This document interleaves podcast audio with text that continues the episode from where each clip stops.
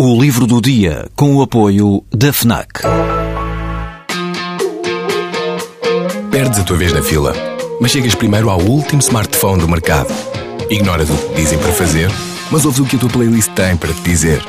Não largas tudo para viajar pelo mundo, mas vais de malas e bagagens para o livro que andas a ler. Deixas o despertador tocar mil vezes, mas se ouves o hino na televisão, saltas do sofá e sentes o arrepio. Pois é, quando desligas do mundo, ligas-te a ti. FNAC. Desliga-te. Contemporâneos são todos aqueles com quem vivemos, explica o ensaísta Hélder Macedo logo na primeira frase deste livro.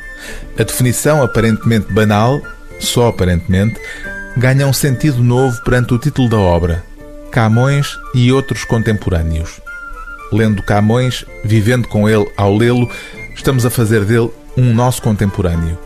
E quem diz Camões diz Dom Dinis, Bernardino Ribeiro ou Cesário Verde, alguns dos muitos autores a quem Hélder Macedo tem dedicado atenção e estudo enquanto investigador literário, tendo sido durante muito tempo, até atingir a idade da reforma, o titular da cátedra Camões, no King's College, em Londres.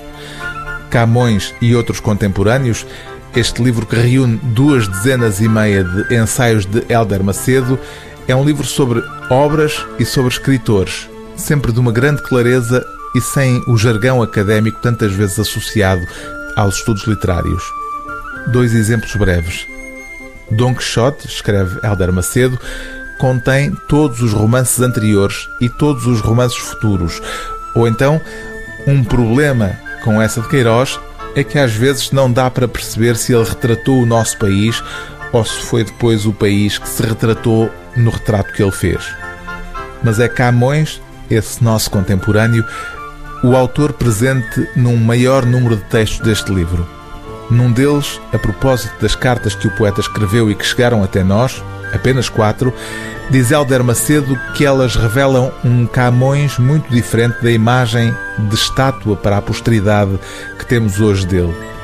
Dão dele a dimensão humana de um boêmio da malandragem e revelam que sem o prosaico não há poesia, que sem o ridículo não há o sublime, que sem o picaresco não há o épico. Por isso, poucos poetas, escreve Helder Macedo, mereceriam menos o destino póstumo de monumento nacional do que Camões. O mundo de valores em transição que foi o seu ainda é o nosso, conclui o autor. A nossa contraditória diversidade já era a dele. Ele é, porventura, o mais velho, mas por isso também o mais sábio dos nossos contemporâneos. O livro do dia TSF é Camões e outros contemporâneos de Hélder Macedo, edição presença.